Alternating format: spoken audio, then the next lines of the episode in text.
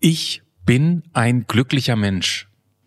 Der Satz kommt jetzt nicht über meine Lippen so, das würde ich jetzt so nicht, nicht vollends unterschreiben, aber Ilse sagt das, ähm, mit der wir heute in der neuen Anruffolge äh, telefonieren. Herzlich willkommen übrigens. Und sie ist glücklich, obwohl ein bisschen was passiert ist. Also es gab äh, zwei Situationen, wo ich mir echt so dachte, bitte, was hat sie gerade gesagt? Aber es gab dann gar keinen Grund, da irgendwie melodramatisch in diesen schlimmen Themen zu baden, weil sie so gut durchs Leben gekommen ist und mit einem sehr gut abgeschlossen hat. Es ist, ich würde sagen, es ist eine Sommerfolge, Mhm. weil sie ist luftig, sie ist leicht, wir haben viel gelacht. Ich habe vieles auch gelernt, was ich so gar nicht wusste, über Schulsysteme, über Kleinstädte, Über Parktricks. Hat mich sehr beeindruckt. wie teuer Parken in der Provinz sein kann. Ja. All das hört ihr ab jetzt in der Folge von Ilse und wir hören natürlich auch gerne demnächst eure Geschichte. Von daher macht mit bei der Anruf und meldet euch an über deranrufpodcast.de. Ein völlig unbekannter Mensch und ein Gespräch über das Leben und den ganzen Rest. Der Anruf. Folge 80. Ein glücklicher Mensch. Mit Johannes Sassenroth, Clemens Buchholz und mit Ilse hier, hallo? Hallo Ilse, Hallo. der Johannes hier. Grüß dich, hallo. Du, du kannst gleich, weil Clemens hört uns noch nicht, der hört uns gleich, sag gleich, ah nee, er hörte schon, höre dich verdammt, ah. Okay. Was denn? Hat das jetzt ein Geheimnis mit mir besprochen, oder? Ich wollte mit Ilse irgendwann was ausmachen, um dich zu verarschen. Man Ah, muss kurz erklären, warum ich am Anfang ganz alleine mit Ilse oder mit jedem Anrufer rede, weil äh, der Clemens hat in, das ist übrigens Clemens in Berlin. Hallo Ilse. Hallo, Clemens in Berlin. Ich bin Johannes in Frankfurt und Clemens hat die ganze Technik, um ähm, unsere Anrufer aufzuzeichnen. Und dazu braucht man ein, ähm, ein technisches Gerät, man nennt es, äh, Telefonhybrid. danke.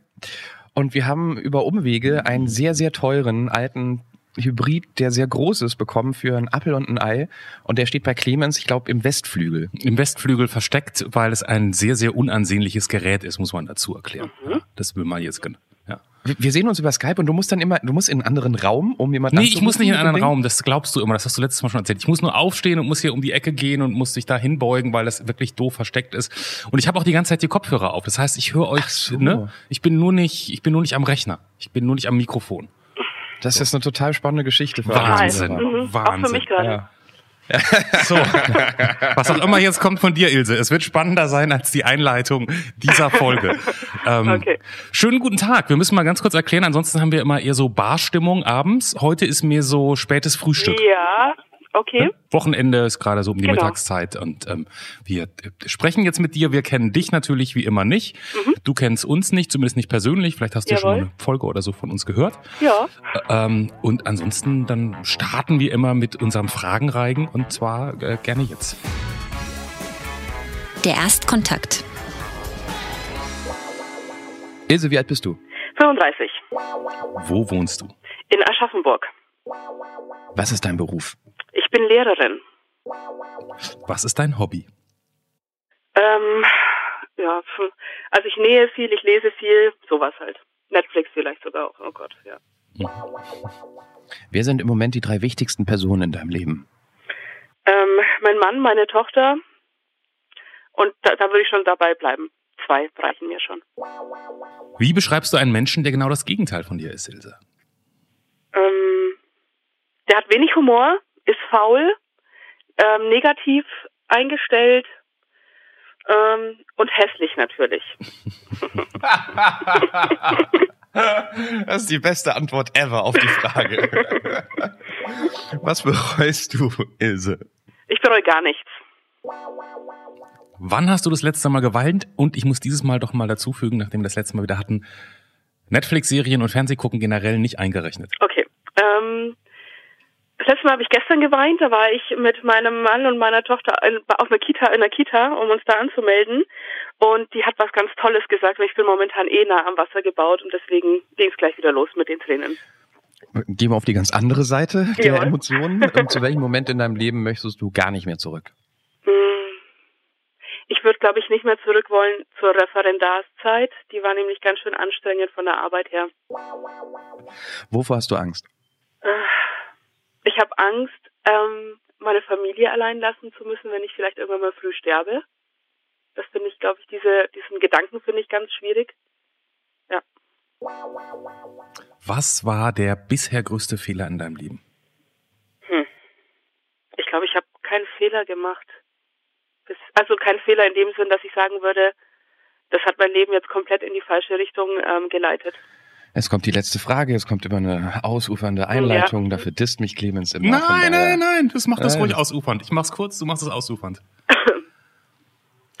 Ilse, ich bin ja normalerweise ein Mensch, der sich an gesellschaftliche Gepflogenheiten hält. Ich möchte niemanden überfordern. Ich möchte im ersten Moment nicht zu sehr ins Private reinstoßen. Mhm. Ich möchte mir nicht erlauben, Dinge anzusprechen, die vielleicht wehtun. Aber gezwungen durch dieses Format sind wir mit der letzten Frage doch immer genau dahin zu gehen, wo wir vielleicht auch Leichen in deinem emotionalen Keller finden. Ja. Mit der Frage, die da wie immer lautet. Kennst du einen richtig guten Witz? Ich kenne zwei und ich weiß nicht, welche ihr hören wollt. Also der eine ist etwas eklig und der andere ist nett. Beide. Ach so, beide? Ja, die Zeit haben Okay, alles Oder klar. Wir erzählen einen jetzt und den anderen am Ende. Oh, das Oh ist, ja, oh, oh, das ist, das, ich schreibe das hier mit als, ich schreibe das auf Witz am Ende. Okay. Sehr, sehr gut. Dann fange ich mit dem, Ja. Ich fange mit dem Netten an, weil ich glaube, eklig zieht mehr, oder? Dann für so Mhm, dranbleiben. mhm, Okay, ja. gut. Der nette Witz. Ähm, Im Biologieunterricht äh, fragt die Lehrerin den ähm, äh, Schüler ab über die letzte Stunde und ähm, es geht dann los mit, was gibt uns denn ein Huhn? Ja, der Schüler sagt ja ein Ei. Okay, was gibt uns eine Kuh? Hm, Ja, Milch. Und was gibt uns ein Schaf? Hm, Wolle. Und was gibt uns ein Schwein? Hausaufgaben. Ja.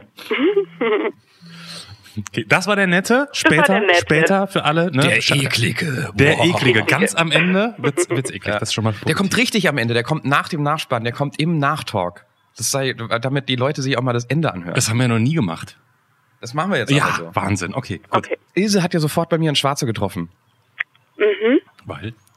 Ähm, ich habe ja auch, falls dir aufgefallen ist, Clemens, ich habe ja auch Kinder. Mhm. Ähm, ich ich habe ja auch schon mal drüber gesprochen, dass ich gerade immer so ein bisschen damit hadere, dass ähm, all die Menschen, die ich gerade so neu kennenlerne, aus diesem, oft aus diesem Kinderkosmos kommen. Diese Bubble, Ähm, ja.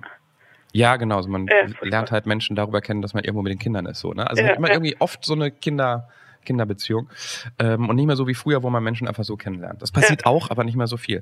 Und deshalb bin ich kurz zusammengezuckt, als du bei deinen drei wichtigsten Menschen quasi nur die Familie nanntest. Ja. Was bei mir, glaube ich, in a way auch so ist. Ich denke mir so, boah, es kann doch nicht nur die Familie geben. Da muss es doch noch irgendjemand geben, der. Da muss es doch noch was anderes geben im Leben. Das doch dachte ich vollkommen kurz. recht. Du hast vollkommen recht. Also ich habe eine total tolle Freundin in äh, im Allgäu und die wohnt wirklich weit weg von mir, aber wir telefonieren und schreiben, so als wäre sie irgendwie meine Nachbarin. Na, also ich habe da schon ganz, ganz starkes, ähm, eine starke Verbindung zu ihr. Aber ähm, ich bin, also meine Tochter ist jetzt erst sechs Wochen alt. Also das, ich bin da gerade, glaube ich, noch ko komplett drin in diesem ich bin jetzt Mutter und ich kümmere mich um das Kind und das muss leben und ne, sowas halt. Und ähm, ich ähm, gehe auch nicht mehr zur Arbeit, äh, man trifft halt nicht mehr so viele Leute und das ist jetzt gerade echt der Fokus. Und das ist echt krass. Und als ihr das gefragt habt mit den drei Leuten, war das richtig so, das sind die zwei und mehr gibt's jetzt gerade nicht. Gut, das kann ich in der Situation auch verstehen. Da ist Ja. man auch, also ähm, Das ist eine Ausnahmesituation, ist, ist ja, verrückt. Ja. Nestbau. furchtbar. Ja. Wa- Was bist du denn für eine Rabenmutter, dass du dein Kind gerade in, alleine lässt und eine Stunde mit uns redest? Das ist ja ein ganz schlechtes Gewissen. Du ohne Schmarrn, ich habe mir echt überlegt, ob ich das, also ähm, ich habe glaube ich gestern oder vorgestern kam irgendwie die Nachricht, dass spontan ein Termin frei geworden ist und ich habe mich dann echt mit meinem Mann hingesetzt, habe gesagt, hier, pass auf, das wäre da, könntest du dann auf sie aufpassen, ich weiß und da, da, da. und mir geht's da auch nicht so gut dabei, weil sie jetzt eine Stunde von mir weg ist. Wie bescheuert ist das denn? Ich bin nicht in der Szene. Ist es, wenn man ein sechs Wochen altes Kind hat, als Mutter eine Stunde ohne, ohne in der direkten Umgebung des Kindes, ist das viel? Kann ich dir nicht sagen, weil es jetzt das erste Mal ist. Okay, dann frage ich dich am Ende nochmal, nach dem Witz oder vor dem, um drin und in den Witz nochmal. Okay, also, wow. Also für, für sehr viele ist es sehr, sehr, sehr, glaube ich, sehr, sehr lang. Aber dann Ja. auch drüber nachzudenken, okay, ich bleib da ganz kurz und dann sind wir wahrscheinlich auch bald mit den Familienthemen durch, weil du bist ja noch Alles nicht gut. so tief drin. Dann schon jetzt die Angst zu haben, ich könnte mal meine Familie alleine lassen, während man, ich weiß noch, in den ersten Wochen, man ist ja so beschäftigt mit, wie Ja. funktioniert denn das alles und ähm, warum schreit es denn jetzt? Hat es Hunger? Nee, kann nicht sein. Vielleicht will es schlafen. Nee, das Ja. war, muss ich es umschieben. Nee, es hat doch Hunger nach einer halben Stunde. Also, also man ist so mit ganz banalen Sachen beschäftigt, man ist müde, man hat eigentlich keine Zeit, sich über irgendwas Gedanken zu machen und du denkst dir schon, du denkst schon so tiefe Gedanken. Das finde ich auch schon wieder Wow. Ich glaube, das hat zwei Gründe. Also der erste Grund war folgender. Wir wohnen in der Stadt und immer wenn uns jemand besuchen möchte, fahren wir unser Auto von unserem Parkplatz weg, den wir bezahlen, damit die da parken können. Und ähm, eines Tages habe ich das halt gemacht, eines Tages, okay. Ähm, also ich habe das gemacht, als die, äh, als meine Tochter schon da war. Und ich habe mir dann, während ich das Auto weggefahren ähm, habe, gedacht, wenn ich jetzt einen Unfall baue und mir was passiert, wird sie niemals irgendeine Erinnerung an mich haben. Blöd. Ne, also da hat man echt so ein Autokino, äh, so ein Autofilm, äh, äh, Kino, Kopfkino in sich. Äh, was auch noch lustig ist, wenn man äh, neue Mutter wird, man ist so bescheuert, man hat keine richtigen Wortschatz mehr. Also ich merke Mhm. richtig, wie mein Gehirn matsch wird. Egal. Also das war die erste Sache, wo ich mir das dachte. Und dann habe ich natürlich geheult an der Ampel. Ähm, Leute sind vorbeigegangen und haben sich wahrscheinlich auch gedacht, was ist da los?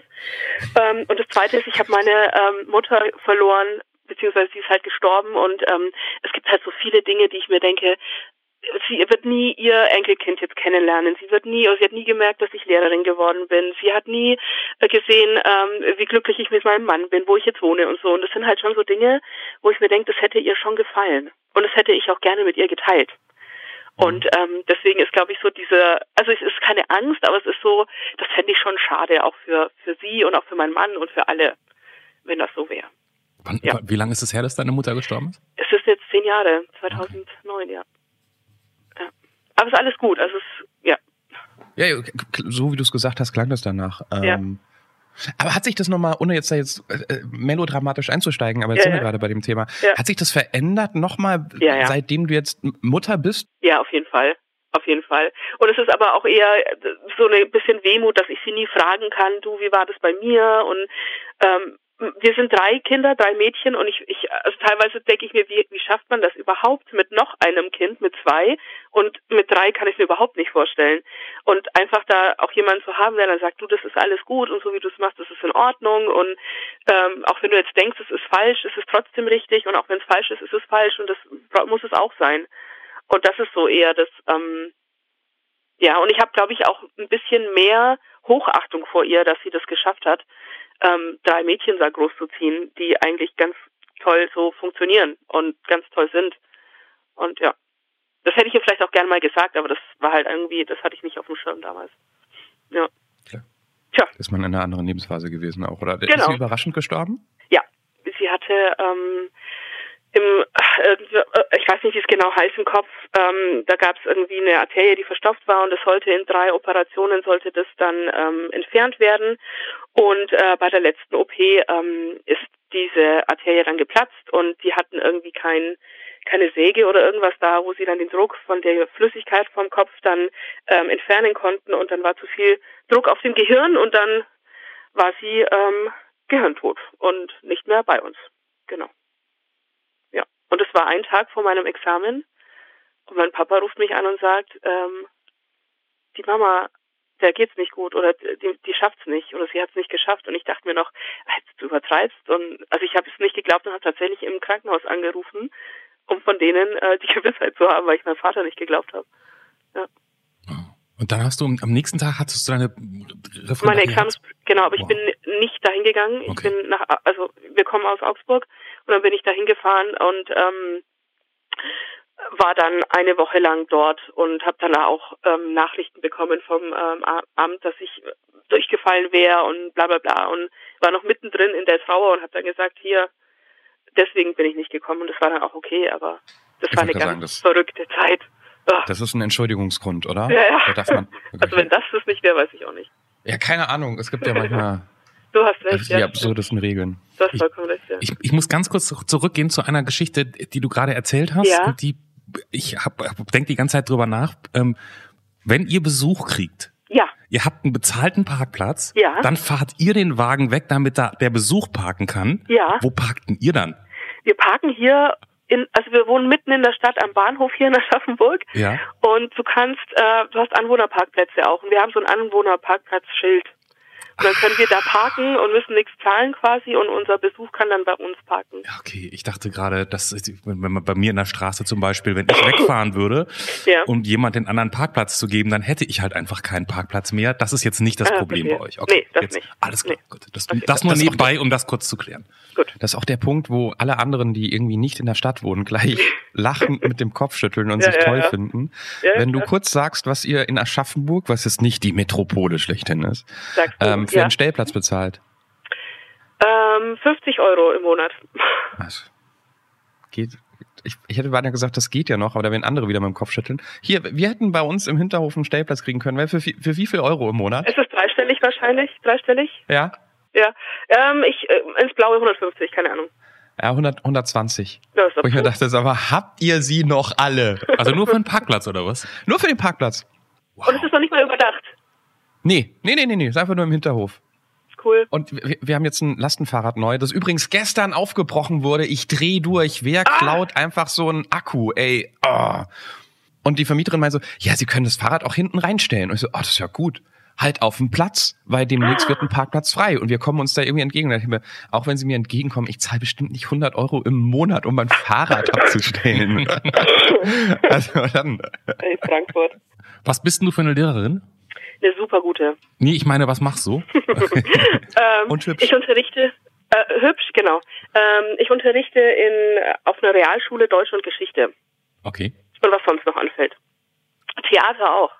Oh. Zum Beispiel, The ja. The Theater AG sozusagen. Richtig. Ich habe eine Theaterklasse, die haben einmal in der Woche immer bei mir Theater. Super gut. Und dann wird was aufgeführt. Das ist eine richtige Klasse oder das ist so eine, Das ist eine richtige Klasse. Die ähm, müssen sich am Anfang, wenn sie bei uns in die Schule kommen, entscheiden, ob sie in die Chorklasse wollen, die Theaterklasse oder die MINT-Klasse. Nee. Und ähm, die Sympathischen gehen natürlich dann zur Theaterklasse. Ja, was ist denn die MINT-Klasse? die wissenschaftlichen Fächer, oder? genau. Mathe, Informatik. Ach so, stimmt, ja. Ja, ja. Was habt ihr dieses Jahr gemacht? Äh, dieses Jahr haben wir sogar zwei Stücke aufgeführt, und zwar ähm, zwei Kinderbuchbücher. Ähm, die Wörterfabrik, ich weiß nicht, ob ihr euch was sagt, das ist so ein ganz klassisches Kinderbuch. Ähm, Das ist, genau, das haben wir aufgeführt, das war ein Schattenspiel. Und das andere war der Streik der Farben, die sich aufgeregt haben, dass sie ähm, unverhältnismäßig oft oder zu wenig benutzt wurden und äh, sich bei demjenigen dann beschwert haben. Sie wollen mehr benutzt werden oder weniger. Mein Ja, Gott. das war ganz nett. Das klingt jetzt aber schon mehr nach sechster Klasse als nach Ja, zehnter ja, Klasse. das sind Fünftklässler, die, also Okay. die Theaterklasse fängt in der fünften an und äh, geht nur bis zur sechsten und danach werden die dann größer und machen dann die anderen Theaterprojekte in unserer Schule weiter. Ich bin quasi für die Früherziehung dann zuständig. Okay.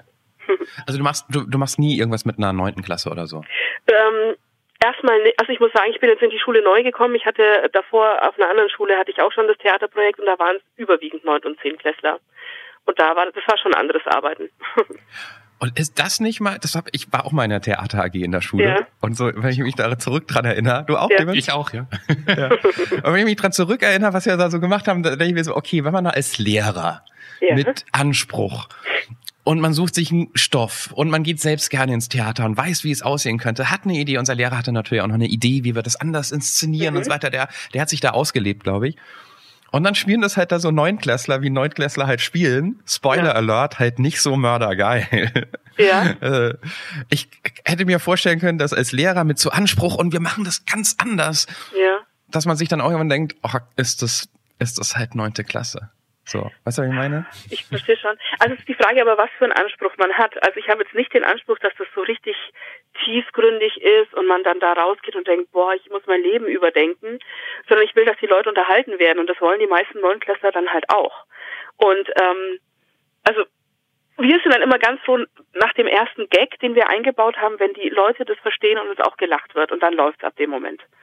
Und ich finde, das machen die schon richtig gut und die haben ein sehr gutes Gespür für Humor und äh, das machen die schon toll. Und das ist eigentlich, glaube ich, mein Anspruch. Ich brauche da jetzt nicht irgendwie Goethe neu interpretiert. Brauche ich nicht.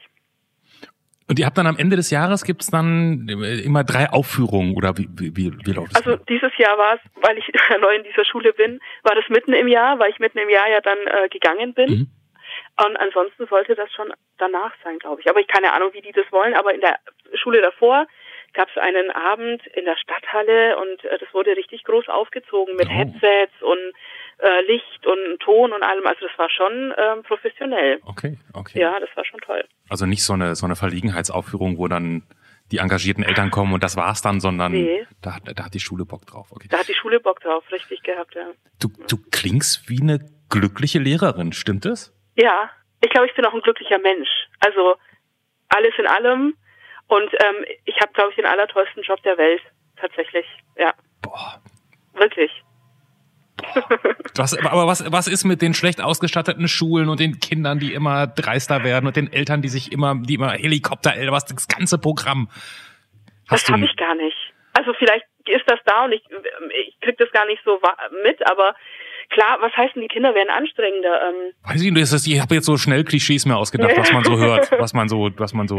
Also ich muss dazu sagen, ich bin auch an einer Mädchenschule und da hast wahrscheinlich jetzt auch wieder im Kopf oh, Zickenterror oder so.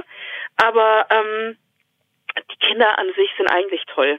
Die sind wirklich toll und ich habe manchmal das Gefühl, die spiegeln auch nur das, was man selbst wiedergibt. Und wenn man halt einen bescheuerten Tag hat, dann sind die auch bescheuert aus irgendwelchen Gründen.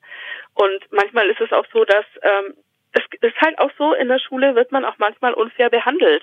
Und dann ist man vielleicht als Schüler nicht so erwachsen, um dem dann souverän entgegenzutreten und vergreift sich dann manchmal vielleicht sogar im Ton und dann ist bei ganz vielen Erwachsenen dann im Kopf, ja, die Jugend ist ganz schön frech. Mhm.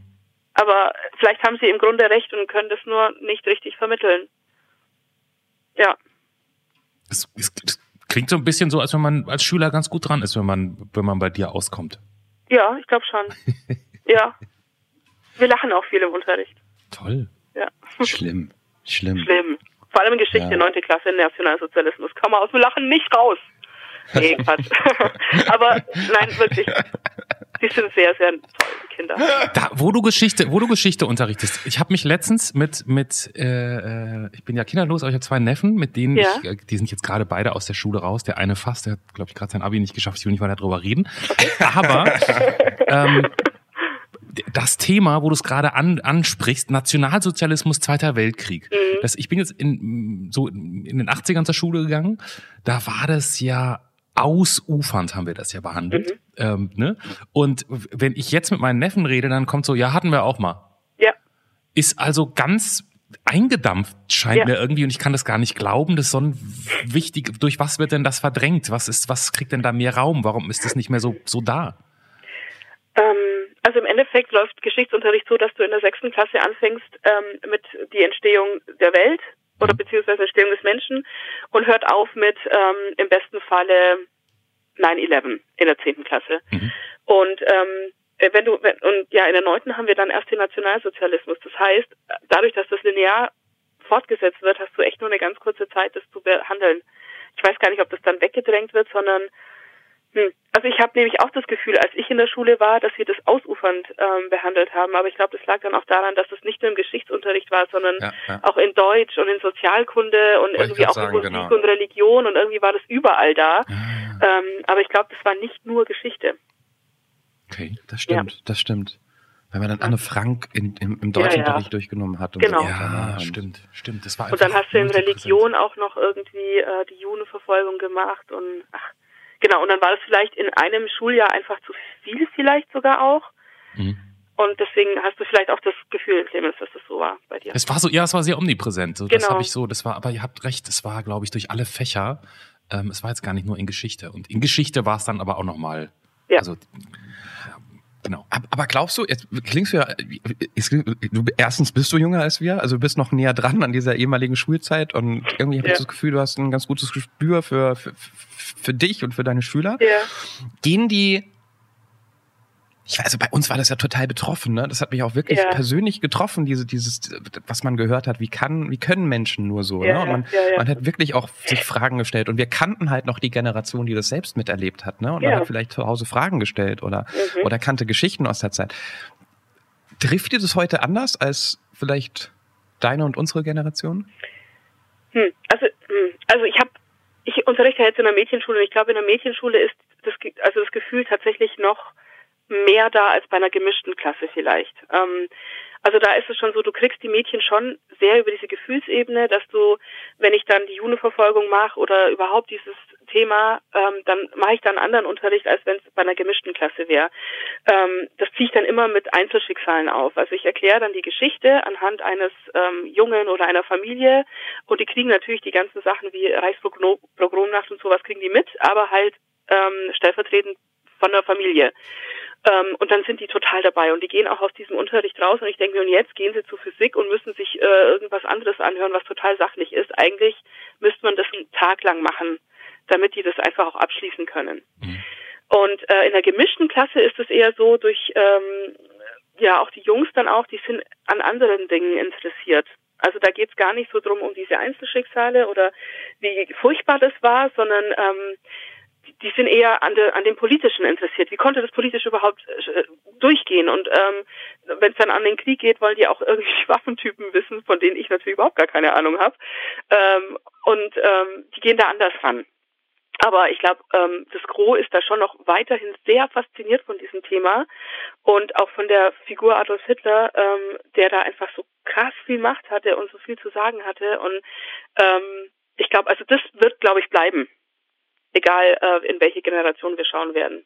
Jemand, der gesagt äh, sagt, ich bereue nichts und und und Leben so gelebt, wie ich es gelebt habe, ja. aber diese Referendarszeit, ist ja. das, was ist denn an Referendarszeit? Das ist so, ich bin da nicht so in der Szene. Was, was okay. kann man da nicht mögen? Oder ist es bei dir besonders komisch gelaufen? Oder? Nee, also es lief, die Referendarszeit ist so, dass du ein Jahr an einer Schule, also in der Realschule, bist du ein Jahr an einer Schule und da wird dir alles beigebracht, ähm, wie so ein Schuljahr funktioniert und da lernst du auch zu unterrichten. Und ähm, du musst dann ähm, in der Woche, und das hört sich so wenig an, du musst äh, in der Woche jeden Tag eine Stunde machen also fünf Stunden. Und äh, jetzt so im Nachblick denke ich mir, pff, wie easy. Klingt jetzt nicht so dramatisch. Überhaupt ja. nicht. Aber du musst die Stunden so planen, dass du ein, ähm, ja, du, schreibst eine Matrix eigentlich. Also du schreibst an, von 8 Uhr bis 8 Uhr 5 Begrüßung und ähm, keine Ahnung, Abfrage, dann von 8 Uhr 5 bis 8 Uhr 10 ähm, kommt der erste Teilbereich und du musst das alles richtig gut durch durchdenken. Und du musst dir Lernziele überlegen. Was sollen die Schüler am Ende dieser Stunde wissen? Und du musst da pädagogisch auch begründen, warum das wichtig ist und wie die da hinkommen und warum du gerade diese Medien wählst. Und du schreibst dann zu einer Stunde, schreibst du dann sechs Seiten. Oi. Ja, genau. Und das musst du halt für jede Stunde machen. Und zwar für jedes Fach. Also du bereitest quasi am Sonntag die Stunden, die zwei Stunden für Montag vor. Und ähm, da sitzt du halt echt ewig dran, bis du das alles gefunden hast, die ganzen Materialien und wie du es machen willst. Und dann verlierst du dich, das ging mir ganz oft so, in ähm, Bilder, die du zeigen willst, dann findest du nicht das Richtige, was du dir überlegt hast und und dann sitzt er halt da bis drei Uhr nachts auch mal. Und das war halt meine Referendarszeit. Aber was ich nicht missen möchte, sind die Kollegen, die ich da hatte. Die waren nämlich super. Und die anderen Referendare. Und da habe ich auch meine beste Freundin kennengelernt, weil wir wirklich so ein ähm, Support-Team waren. Also wir haben uns wirklich richtig unterstützt. Aber die Arbeit, so sehr und so viel und so lang habe ich noch nie in meinem Leben gearbeitet und muss es hoffentlich auch nie wieder machen. Aber die, von, ja. sozusagen von der Intensität abgesehen, ja. würdest du im Rückblick sagen, das hat aber auch Sinn gemacht, dass wir damals das so durchstrukturieren mussten, weil das hilft mir heute total? Oder ist es sowas wie, ich denke, sowas wie Integralrechnung, warum? Ich glaube, es ist so eine Mischung. Ich glaube, also Lehrer zu sein ist so beides. Also du brauchst natürlich das Handwerkszeug, aber du musst auch so, ich glaube, so einen, nat natürlichen Bock haben, Schüler zu unterrichten und ähm, darfst die halt auch nicht aus, dem, aus den Augen verlieren. Also was will ich denen beibringen und warum ist es überhaupt wichtig und so weiter. Mhm. Und wie ticken die überhaupt? Und ich glaube, wenn du da überhaupt gar kein Gefühl für Kinder hast in dem Alter, dann kannst du so perfekte Stunden vorbereiten, wie du nur willst. Dann ist es trotzdem nicht gut, weil du nicht auf die Schüler eingehen kannst. Und ich glaube, ein guter Unterricht zeigt sich nicht dadurch, dass du alles weißt und alles vermitteln kannst, sondern dass du auch mal einen Witz machen kannst oder ich sag jetzt mal auch blöd, so ein Kind oder dass du da so Inside Witze hast. Weißt du, ich meine? Mhm. Genau, und das kannst du niemandem beibringen. Das nennt man äh, Lehrerpersönlichkeit. Okay. ja, ja. Also tatsächlich offiziell nennt man das so und das wird auch benotet, was ich echt ganz crazy finde, weil. Echt? Wie kann man das denn benoten? Das ist doch. Wie Lehrer, Lehrerpersönlichkeit äh, ja. 13 Punkte oder was? Oder was kriegt man da zum Schluss? 15. 15 Mann. natürlich, Entschuldigung. das, das klingt so ein bisschen wie, wie was gab's früher auf Viva, die Hot or Not Show. Am Face gebe ich dir eine 8, Ach, ja, Charakter genau. eine, eine 9, Body eher so eine 7, sorry. Ja, genau. Ja, ja. Lehrerpersönlichkeit klingt so ein bisschen, als aber als Lehrer wird man geboren, zum Lehrer wird man nicht gemacht. Ich glaube halt wirklich. Ernsthaft. Und es ist für mich auch eher eine Berufung als ein Beruf. Oh Gott, ich höre mich so. Ja, aber es ist so. es ist so. Gibt, gibt es, man, das Klischee von früher war doch immer so, ähm, in der Schule, als Schüler dachte man sich so, ja, junge Lehrerin, junge Lehrer, engagiert Ja. und so weiter, aber die Alten, die holen doch eh nur die gleichen Sachen wieder raus, was wir schon letztes Jahr gemacht haben. Ist da was dran? Ich nehme auch die alten Sachen raus. ähm, nee, glaube ich nicht. Also ich glaube, es gibt genauso schlechte junge als auch gute alte. Ja. Ich glaube, da hält sich die Waage. Aschaffenburg. Mhm. Ich, das Einzige, was ich über Aschaffenburg weiß, ist, dass es muss samstagsabends schon ganz schön schlimm sein, wenn die Leute extra die ich denke mal von Innenstadt zu Innenstadt mindestens eine halbe Stunde nach Frankfurt fahren, weil es gibt unfassbar viele Aschaffenburger, die in Frankfurt abends ausgehen. Ja. Ist Aschaffenburg samstagsabends so schlimm? Es, was heißt schlimm? Es gibt hier halt nichts. Also wir haben halt eine Innenstadt, ähm, ein Innenstädtchen ähm, und da gibt's vielleicht zehn Bars, die auch ganz gut sind so und ähm, wir haben auch ein, ähm, ja, ähm, ich weiß nicht, ob ihr das kennt, das Kolossal, ähm, das ist recht bekannt, da äh, treten auch gute Bands auf und das ist richtig toll, aber ich glaube, wenn man mehr Abwechslung will und auch vielleicht ein bisschen Diversität, dann ist das nichts hier. Ich würde die Frage gerne an einen Berliner weitergeben. Sagt dir das Kolossal in Aschaffenburg was? Das ist sehr bekannt. Also ich ähm, bin dann nicht so in der Szene, habe ich bis dato noch nicht mit, also nee. Das ist der, für, für eine Stadt, also Entschuldigung, jede Stadt, die ja, 70.000 Einwohner hat, ich habe gerade gegoogelt, ich glaube, jede Bar, die in der Stadt bekannt ist, ist außerhalb der Stadt dann, also... Überhaupt nicht bekannt, schon klar. Nee. Wohnst du dann außerhalb, wohnst du ländlich, wohnst du in, in der Stadt? Wie, wie, ich, In der Stadt wegen nicht. dem Parkplatz, haben wir doch schon Ach so, stimmt, ja, ja, ja, ja. Also ich wohne tatsächlich mitten in der Stadt. Wir waren davor ähm, in dem ersten Dorf vor Aschaffenburg und äh, ich bin da eingegangen. Das fand ich furchtbar. Äh, und ich muss dazu sagen, ich komme ja eigentlich aus Augsburg und da, also da ist es ja auch nochmal was ganz anderes. Das ist so eine, also das, ach Gott, da ist Kultur, wird da groß geschrieben und das ist, da kannst du jeden Tag irgendwas machen. Doch, doch, doch. Ich habe ich hab zehn Jahre in Augsburg gelebt, weiß. also... Ich muss aber echt sagen, als ich angefangen habe, den Podcast zu hören und dann äh, mit Johannes Hassenroth und dann ähm, auch noch die Stimme äh, aus dem Off, dachte ich mir, hä? Das waren doch die früher bei Radio Fantasy, die habe ich doch dauernd gehört. Und ich habe und Off? Spiele, die Stimme aus dem Off, deine Freundin. Ach so, ja, ja. Stimmt, Genau. ja, ja, ja, ja. Genau. Die, die, die habe ich da kennengelernt. Ihr wart da beide? Das wusste ich gar nicht. Ja, genau. Ja. Anni war Praktikantin. Ja, aber ich, also der Name hat mir was gesagt dann auch noch und ähm, genau und früher war das echt, als ich dann äh, in dem ja, Teenageralter war, hey, wir sind nach Hause gegangen, um Brot und Spiele zu hören, weißt du? Und deswegen dachte ich mir, was ist denn jetzt hier los eigentlich? Du kannst jetzt nicht sehen, was auf der anderen Seite der Webcam passiert, Ilse. Kotzt der, oder? Nee, da gehen gerade die Arme hoch und freut sich jemand. okay, Nee, also das klingt ja so, aber darf ich das kurz erklären? Das wird das vielleicht ein bisschen ähm, ja, Brot und Spiele, muss man erklären, merkt man schon, am Namen war jetzt keine normale Sendung, es war abends eine Unterhaltungssendung. Wir haben auch so wie Late-Night-Shows, wir hatten Genau. mit unserem Hauptmoderator ähm, äh, so, so einen Monolog mit Gags geschrieben, die wir teilweise geklaut haben. Ähm, wir haben irgendwie Sachen gemacht, die man eigentlich nicht im Radio machen würde. Wir haben eine andere Sprache gehabt, wir waren sehr Mhm. ehrlich, wenn was nicht lief, haben wir das gesagt, wir hatten teilweise zehnminütige Moderationen, alle haben ausgeschaltet. Und Nein. es war jetzt kein Erfolg damit, aber man ist damit natürlich in Erinnerung geblieben. Und wenn Leute sagen, ähm, wir sind nach Hause gegangen, um Brot und Spiele zu hören, kannst du dir nicht vorstellen, wie mein Herz, Ja. Herz springt. ja, doch kann ich mir schon vorstellen, aber es war wirklich gut und ich kann mir gar nicht vorstellen, dass ihr da keinen Erfolg hattet, oder? Wart ihr nicht so eine Ja, Art Flaggschiff für Radio Fantasy dann auch? Ich glaube, die Sendung kannte irgendwie jeder, die hat, ähm, die hat polarisiert. Es Mhm. fand, gab Leute, die fanden das kacke und haben ausgeschaltet, und es gab Leute, die das fanden, fanden das gut. Wir hatten richtig viel Stress, wir waren davor vor ähm, Medienaufsichtsbehörden, Oha. wegen Aufruf zum Gruppensex angeblich, nee, das war eine andere Sendung, aber das gleiche Team, ähm, wegen Judenfeindlichkeit, unser Hauptmoderator ist Jude. Ja, Daniel Melzer. Auch, Genau. Ja. Ich weiß nicht, wieso ich diese Namen noch weiß. Das, also weißt du, das ist verrückt einfach. Also äh, ich meine, wir haben, wir haben kein Geheimnis draus gemacht, dass er Jude ist und wir haben jüdische Ja, ja. Witze erzählt und Ja. plötzlich haben wir, haben wir eine Klage wegen Judenfeindlichkeit am, am, an der Backe, wo man sich so denkt, sag mal Leute, äh, wir haben einen alten jiddischen Witz, ja egal. Ja.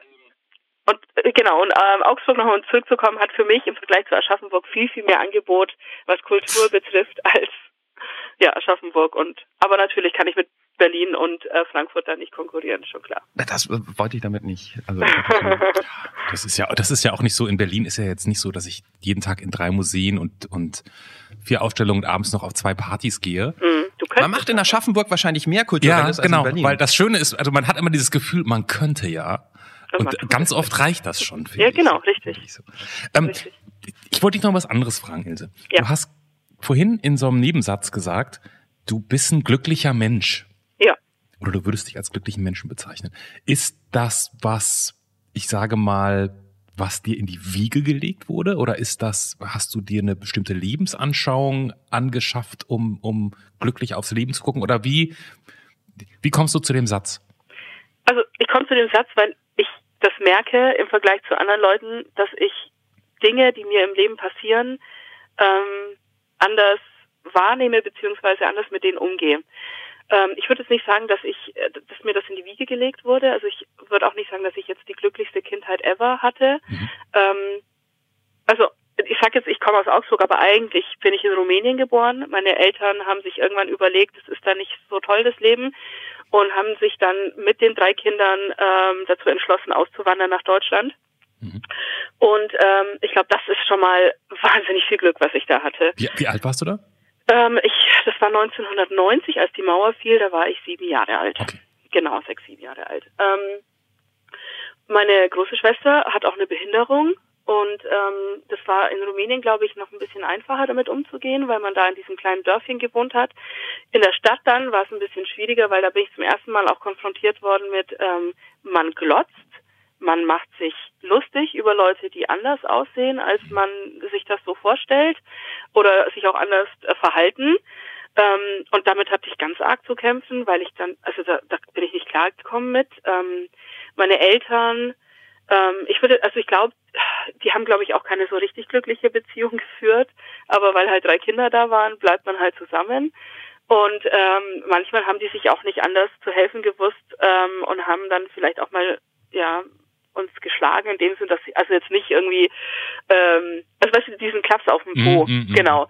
Und ähm, also es gibt Dinge, wo ich mich daran erinnere, dass ich echt wirklich ganz bitterlich geheult habe, weil ich mir dachte, was für ein scheiß Leben eigentlich. Und es gibt natürlich auch ganz viele Momente, die ganz toll waren, mit drei, äh, also mit zwei Geschwistern auch aufzuwachsen und auch hier in Deutschland aufzuwachsen. Ha- Hast du Deutsch gesprochen, als du herkamst? Ähm, ja, Okay. Genau.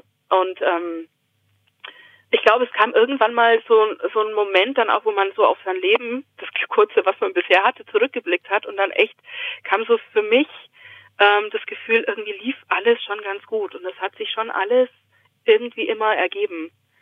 Und das habe ich immer noch, das Gefühl. Also es ist, ähm, ich wünsche mir mal, also ich habe mir früher gewünscht, oh, ich hoffe, ich, ich kriege mal einen ganz tollen Mann und eine tolle Familie, zack, hier ist es. Mhm. Ähm, ich wünsche mir einen tollen Beruf, äh, wo ich gar nicht merke, dass ich arbeite. Zack, da ist er.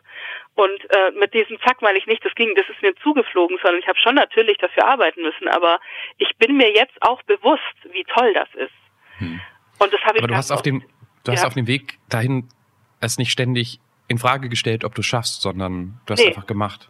Genau. Und Ja. also ich hatte schon auch immer, also ich im Studium hatte ich ganz oft die Angst, boah, soll ich das überhaupt hinkriegen? Und dann musste ich mich dann ähm, so zurücknehmen und so, jetzt machst du erstmal einen Schritt nach dem anderen, jetzt machst du halt dieses Semester und dann machst du das nächste Semester und dann schaffst du diese großen Prüfungen am Ende, von denen du überhaupt nicht denkst, dass die überhaupt irgendein Mensch schaffen kann, Mhm. die wirst du dann hinkriegen. Genau. Aber obwohl du so glücklich bist und wirkst und Mhm.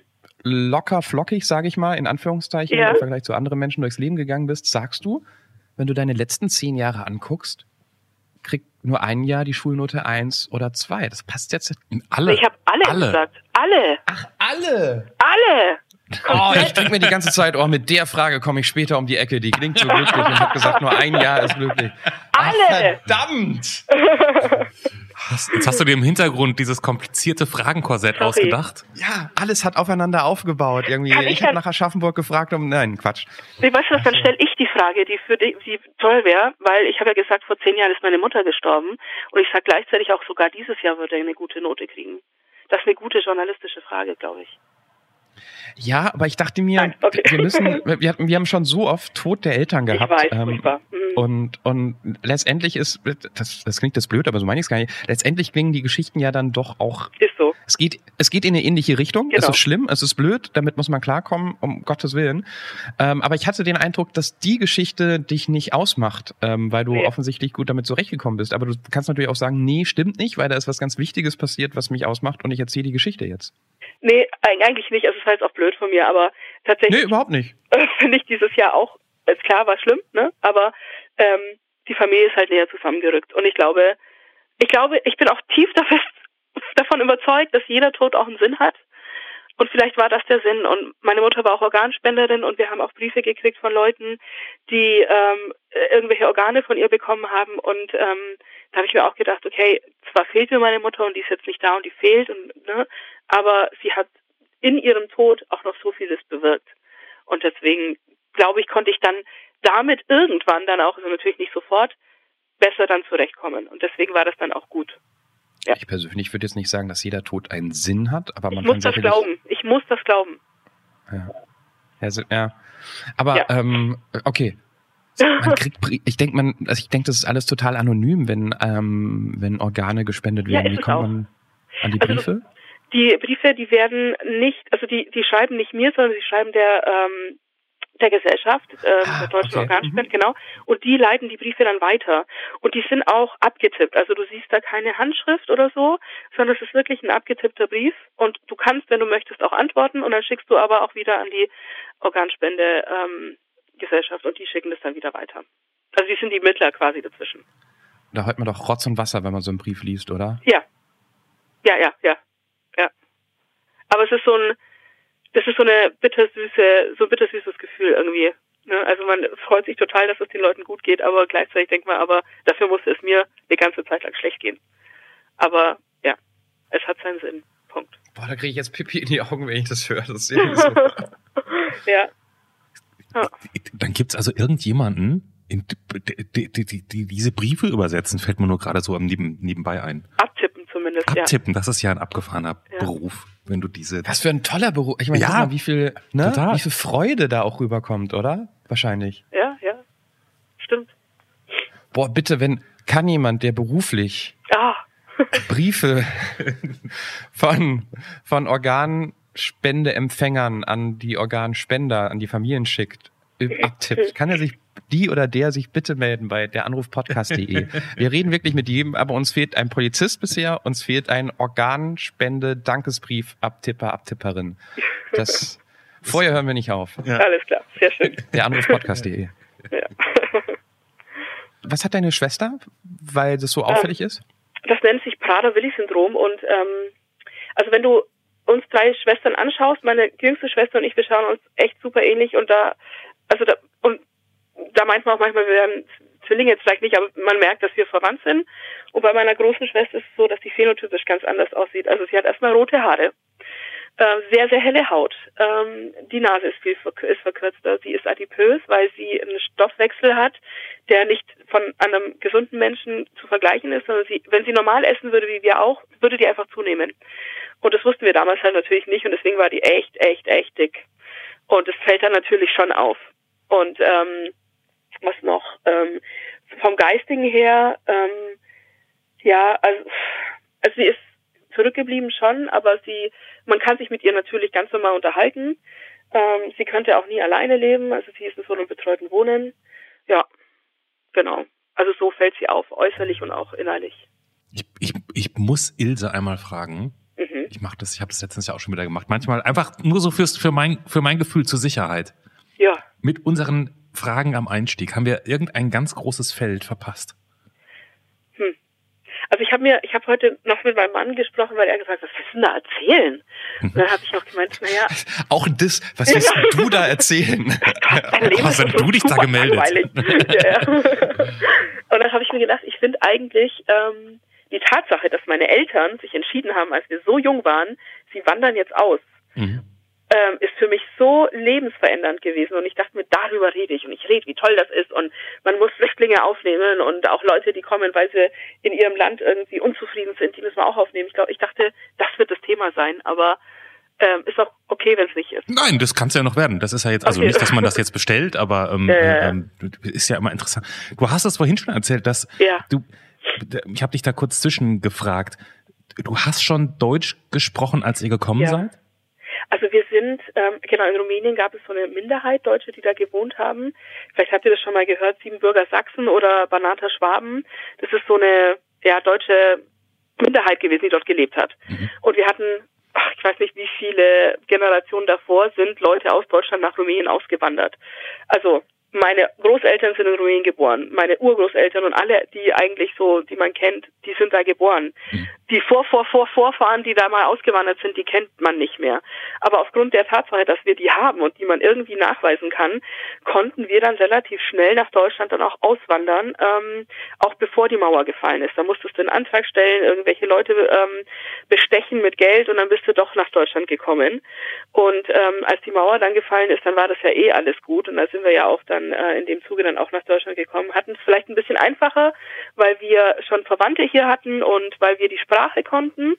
Ähm, nichtsdestotrotz ist, glaube ich, das Leben in Rumänien für meine Eltern für meine Großeltern doch noch ein ganz großer Teil gewesen ihres Lebens. Meines jetzt nicht mehr. Ich, ich wohne jetzt länger in Deutschland als in Rumänien. Aber trotzdem ist es etwas, was einen geprägt hat. Und ähm, nur um mal zu zeigen, warum ich das Leben hier so toll finde. Ähm, wir hatten ein Haus ein bisschen so ein bisschen Bauernhofmäßig auch. Also wir hatten Tiere, wir hatten Garten und haben da unsere Sachen angebaut. Ähm, wir hatten kein echtes Klo. Wir hatten äh, in den Sommermonaten Phasen von 10 Uhr bis nachmittags um drei, wo kein Wasser aus der Leitung kam. Ähm, und das war alles sehr bäuerlich und vielleicht so, wie man das sich hier in Deutschland in den ja, im 18., 19. Jahrhundert sich vorstellen muss, mhm. war das dort am Anfang meines Lebens. Und ähm, deswegen bin ich meinen Eltern so unfassbar dankbar, dass wir hierher gekommen sind. War, war das denn, äh, als du da gelebt hast, mhm. als Kind, etwas, was dir, ich sage jetzt mal, welche Vokabel benutze ich, rückständig vorkam? Oder war das einfach so? Es war natürlich einfach so, ähm, aber ich habe als Kind schon gemerkt, dass ich es furchtbar fand, also auf diese Toilette zu gehen. Es war eigentlich ein Plumpsklo im Garten. Mhm.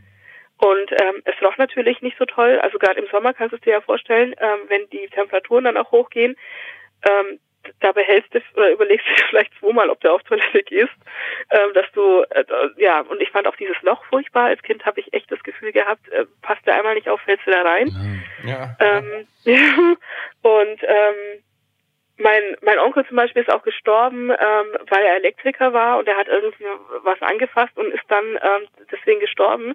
Und das fand ich auch ganz krass, dass der stirbt in seinem Beruf, der natürlich, und ich fand Elektriker damals super gefährlicher Job. Mhm. Und wenn mir jemand in Deutschland gesagt hat, er ist Elektriker, dann habe ich den echt so ein bisschen bemitleidet, weil ich dachte, der steht mit einem Fuß schon im Grab. Ähm, genau, und also das sind so Dinge, die ich im Nachhinein natürlich dann als rückständig sehe, aber als Kind eher nicht. Und, und, und nochmal wegen ja. dem Deutsch sprechen. Ja. Also sozusagen, ihr habt zwei Sprachen zu Hause gesprochen oder mhm. ihr habt in erster Linie, ihr habt zwei Sprachen gesprochen? Genau, also wir haben auch Rumänisch gesprochen und tatsächlich war es auch so, dass mein Rumänisch ein Ticken besser war als mein Deutsch, als mhm. ich nach Deutschland gekommen bin. Und das Deutsch, das wir dort gesprochen haben, war jetzt kein Hochdeutsch, sondern das war so eine Art ähm, hm, Dialekt. Okay. Ähm, das hörst du vielleicht manchmal noch, wenn Leute äh, aus dem Ostblock Deutsch sprechen, dass die sich anders anhören, mhm. dieses Deutsch. Und genauso in Deutsch haben wir da gesprochen. Spreche ich immer noch mit meinen Eltern, also mit meinem Vater, aber hier nicht.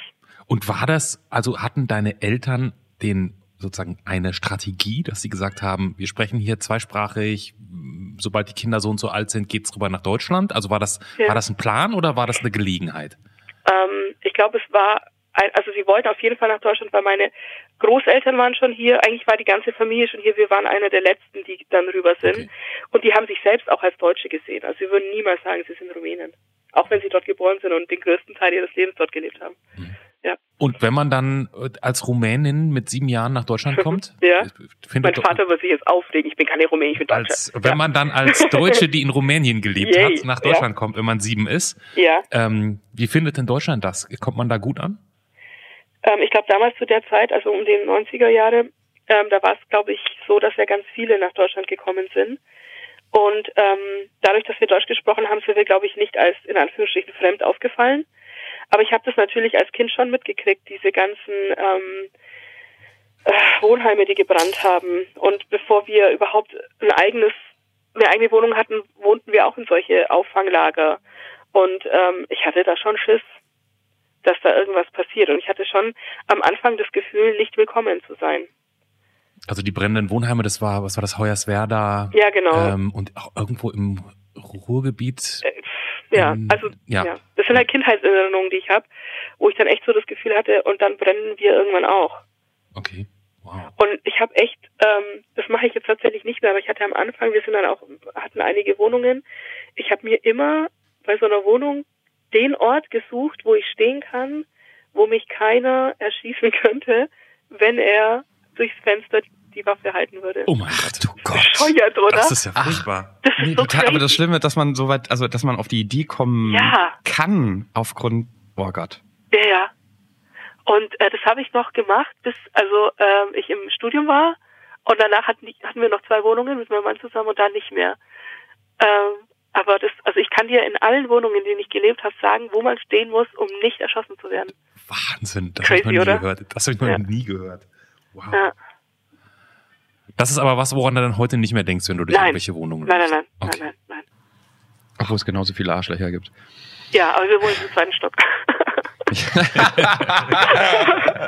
So gut, so gut schießen die Nazis nicht. Richtig. Jetzt hast du aber gerade gesagt, sozusagen, das wäre, das wäre ein Thema gewesen, über das du gedacht hättest, über das wir vielleicht Ja. größer sprechen und hast den, den Bogen zu den Flüchtlingen heute gemacht. Ja. Das heißt, du siehst dich da, du, du siehst da quasi Parallelen zwischen, zwischen dem, was du erlebt hast und dem, was, was heute passiert.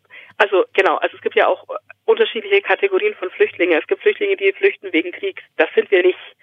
Aber wenn es in Rumänien toll gewesen wäre, wären meine Eltern niemals nach Deutschland gekommen.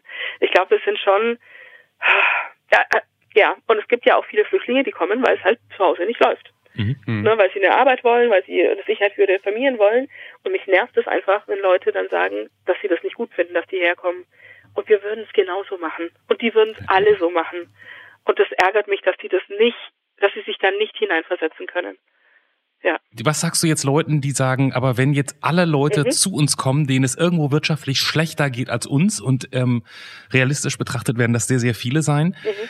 dann haben wir doch auch ein Problem.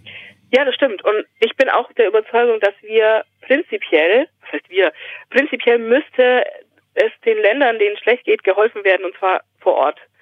Gleichzeitig glaube ich aber auch, dass ganz viele Leute, denen es da schlecht geht, niemals ihr Land verlassen würden. Meine Eltern haben auch super lange gehadert und haben sich überlegt, ob sie das machen, weil die sind da groß geworden. Das darf man auch nicht vergessen. Also die hatten da ein Haus, die hatten da ihre ähm, Leute, die also Soziales war da alles da. Die wussten genau, wo sie hingehen müssen, wenn irgendwas ist, Auto kaputt oder das Kind ist krank oder ich muss hier irgendwas ähm, streichen. Die wussten das einfach, das wussten die hier nicht. Mhm. Und es gibt so viele Länder, in denen es nicht gut läuft und die kommen doch nicht alle. Damit willst du sagen, so viel, so viel werden es gar nicht sein. Nein, ja genau. Okay. Und es sind ja jetzt auch nicht so viele, die aus wirtschaftlichen Gründen kommen. Also, aber trotzdem glaube ich, wir müssen in den Ländern vor Ort irgendwas verändern und auch eigentlich global was verändern. Aber das ist ein zu großes Feld, um das jetzt noch zu öffnen. Ja. Ja. Trotzdem frage ich noch einmal, hast du, hast du Flüchtlingskinder in der Klasse? ja. Und da muss ich auch nochmal sagen, das sind teilweise die, die am besten lernen, die am motiviertesten sind, weil sie genau wissen, dass es ihre Chance sein könnte. Oh, wie komme ich da jetzt weg mit meiner Überleitung zu, Oh, ihr wartet wahrscheinlich gespannt. alle auf den ekligen Witz. Du bist doch Profi-Moderator, Johannes. Du Ja, schaffst ja, das. ja. Der Come on. eklige Witz. Also, Wir, wir, wir gehen jetzt nicht so happy launemäßig zu Ende. Es kommt noch der eklige Witz gleich im, äh, in der Aftershow-Party. Also Okay. wartet bis nach dem Abspann. Wo immer mal wieder was passiert bei der Anruf. Spoiler Alert für Leute, die das nicht machen. Ähm, aber bevor wir zu dem ekligen Witz kommen, Ja. liebe Ilse, du, du Ja. kennst das Spiel, wir brauchen ein paar Farben von dir. Genau, und ihr bekommt zwei von mir. Und diese zwei sind die, mit denen ich gerade am meisten zu tun habe. Und zwar gelb und braun. Wie war es jetzt so? Zum ersten Mal eine gute Stunde ohne Kind? Ähm, war okay. Also ihr war toll, deswegen war es auch für mich toll. Genau. Oh. Deswegen konnte ich das gut aushalten. Okay. So, Sekunde, das ist jetzt. Unser Jetzt ist nicht euer Jetzt. Das heißt, dass Clemens gerade mit seinen Fingern ein bisschen rumsaut da auf dem Blatt. Äh, ist in eurer Zeit natürlich schon fertig. Ihr könnt euch das angucken auf der Anrufpodcast.de. Geht dorthin, falls euer Player das nicht unterstützt. Oh, das ist, glaube ich, ein bisschen dünn, aber das musst du mal gucken. Es tropft, es ist sehr nass geworden, Johannes. Du wirst es noch nicht sehen können, bevor es trocknet, oder? Siehst du irgendwas? Es sieht sehr nach einem Phallus-Symbol aus. Das ist das Einzige, was ich sehe. Passt ja wieder auch zum Thema Baby. Again, jawohl. Ja.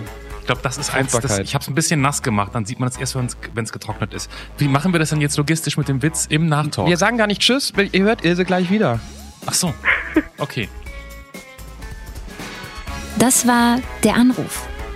Von und mit Clemens Buchholz und Johannes Sassenroth. Technische Unterstützung Andreas Deile. Die Stimme im Layout, also ich, Andrea Losleben. Für mehr Infos und Mitmachen der Anruf podcast.de. folgt mein ekliger Witz.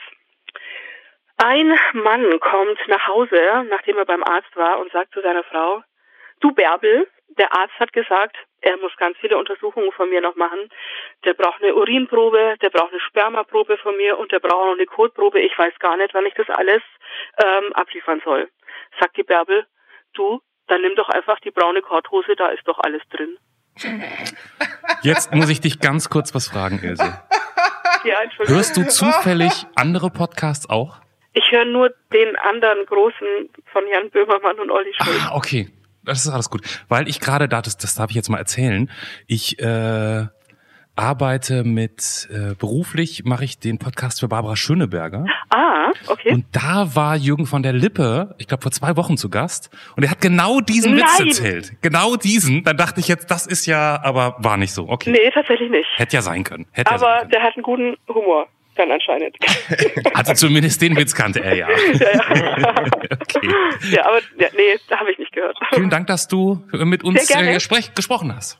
Ja, sehr gerne. Danke, dass ihr mit uns gesprochen, mit mir gesprochen habt. So. Einen schönen Samstag dir noch. Ja, wünsche ich euch auch. Tschüss. Tschüss. Tschüss.